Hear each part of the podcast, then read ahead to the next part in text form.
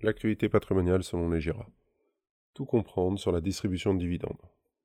La notion de dividende provient sur la distribution par une société d'une partie de ses bénéfices à ses actionnaires. Pour exister ou se développer, une société a besoin de capitaux.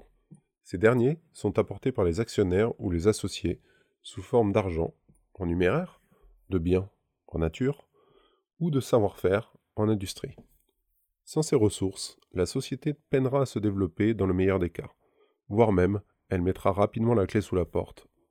En cela, le dividende est une forme de rémunération du risque pris par les actionnaires, permettant de les fidéliser. Alors comment fonctionne le dividende?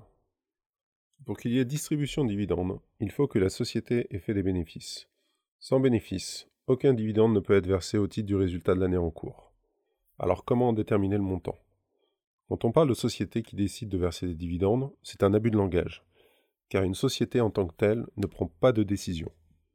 Les dividendes sont proposés par les organes de direction interne, gérant, président, conseil d'administration, au moment de la validation des comptes par les actionnaires et associés.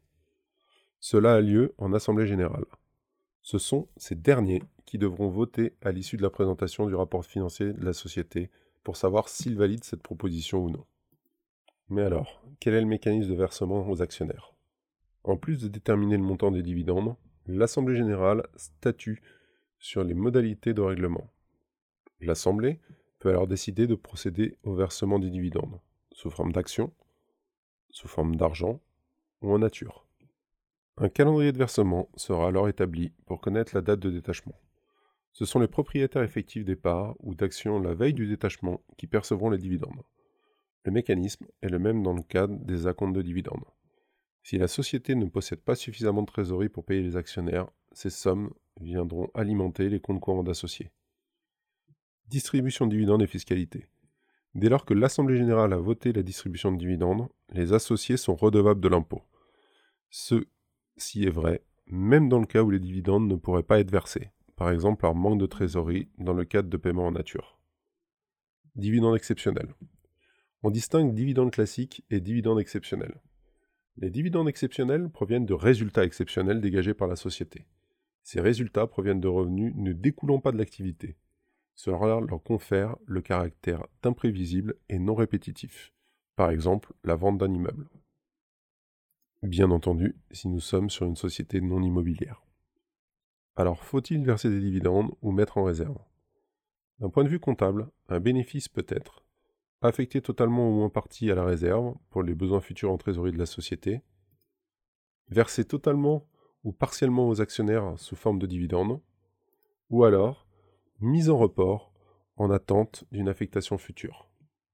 En cas d'exercice bénéficiaire, on se retrouve avec un mix entre dividendes et mise en réserve, surtout si le niveau de réserve légale n'a pas été atteint. La mise en réserve des bénéfices permet à l'entreprise de financer sa croissance et le développement de son activité, le plus bel exemple que nous avons connu durant les dernières années est la société Apple. En cas de déficit, certaines sociétés font tout de même le choix de rétribuer les actionnaires en utilisant les bénéfices non affectés des années antérieures, le report à nouveau. Une des ficelles admise par la comptabilité des entreprises. Alors, le dividende est-il réellement un outil de fidélisation des actionnaires? Contrairement aux petites entreprises qui l'utilisent essentiellement comme un outil d'optimisation de rémunération, le dividende est un véritable outil de fidélisation. Ceci est encore plus vrai pour les sociétés cotées. Pour le comprendre, il faut faire un focus sur l'impact du dividende et la valorisation du prix de l'action. Impact du détachement du dividende sur la valorisation d'une action. Le détachement de dividende n'est pas neutre dans la valorisation, car en fait, il revient à appauvrir la société en faveur de ses actionnaires. Mécaniquement, le dividende vient impacter la valeur de l'action d'un montant quasi équivalent au dividende par action. Par exemple, si une action vaut 100 et qu'elle verse un dividende de 4, la valeur de l'action après détachement sera proche des 96. Dans ce mécanisme, l'actionnaire ne sera pas pénalisé par une distribution, bien au contraire. Avantage de la distribution de dividendes. La distribution de dividendes réguliers est un argument de poids pour conserver les actionnaires dans la durée. D'un point de vue financier, cela sécurise l'actionnaire des fluctuations ultérieures d'un titre, la volatilité. Si vous en doutez, vous pourrez comparer l'indice CAC 40 et l'indice CAC 40 GR. Il est toujours plus intéressant de récupérer des fonds de manière régulière que de percevoir un capital équivalent en fin Ce mécanisme est vrai sauf dans les rares périodes de déflation. Vous devez prendre en compte un facteur important qui est l'érosion monétaire ou l'inflation. D'un point de vue patrimonial, les revenus apportés par les actions peuvent être utilisés comme complément de revenus par exemple à la retraite, et cela, que ce soit en complément ou en remplacement des revenus fonciers. L'avantage est de profiter d'une taxation beaucoup plus légère, surtout dans le cadre du PEA, et de charges beaucoup moins importantes. L'État français un actionnaire gourmand. En général, les sociétés ou l'État possèdent des parts significatives du capital des sociétés versant des dividendes élevés.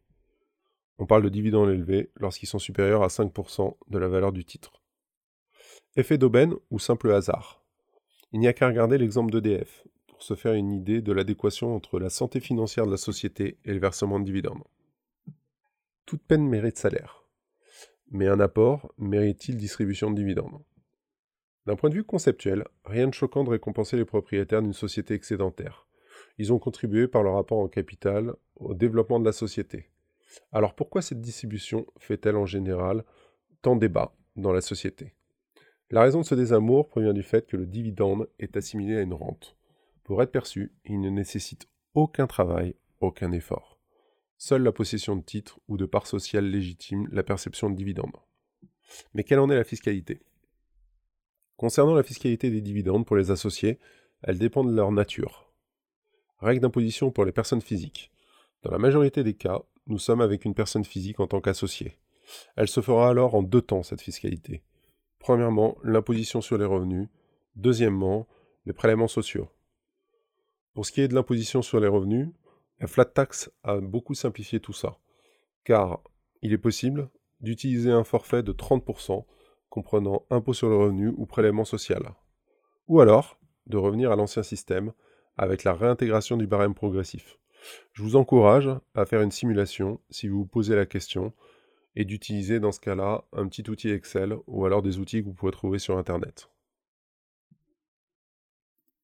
Concernant les personnes morales, la taxation elle, est beaucoup plus simple, puisqu'elle dépend d'un seul critère, l'IS. Nous serons face à des résultats financiers qui viendront s'additionner aux autres résultats. Mais il existe deux régimes de faveur, que sont l'intégration fiscale par la société mère-fille, ou alors le système de holding. Vous pourrez retrouver en détail la fiscalité des dividendes sur notre site internet et notre blog www.legira.fr. À très bientôt.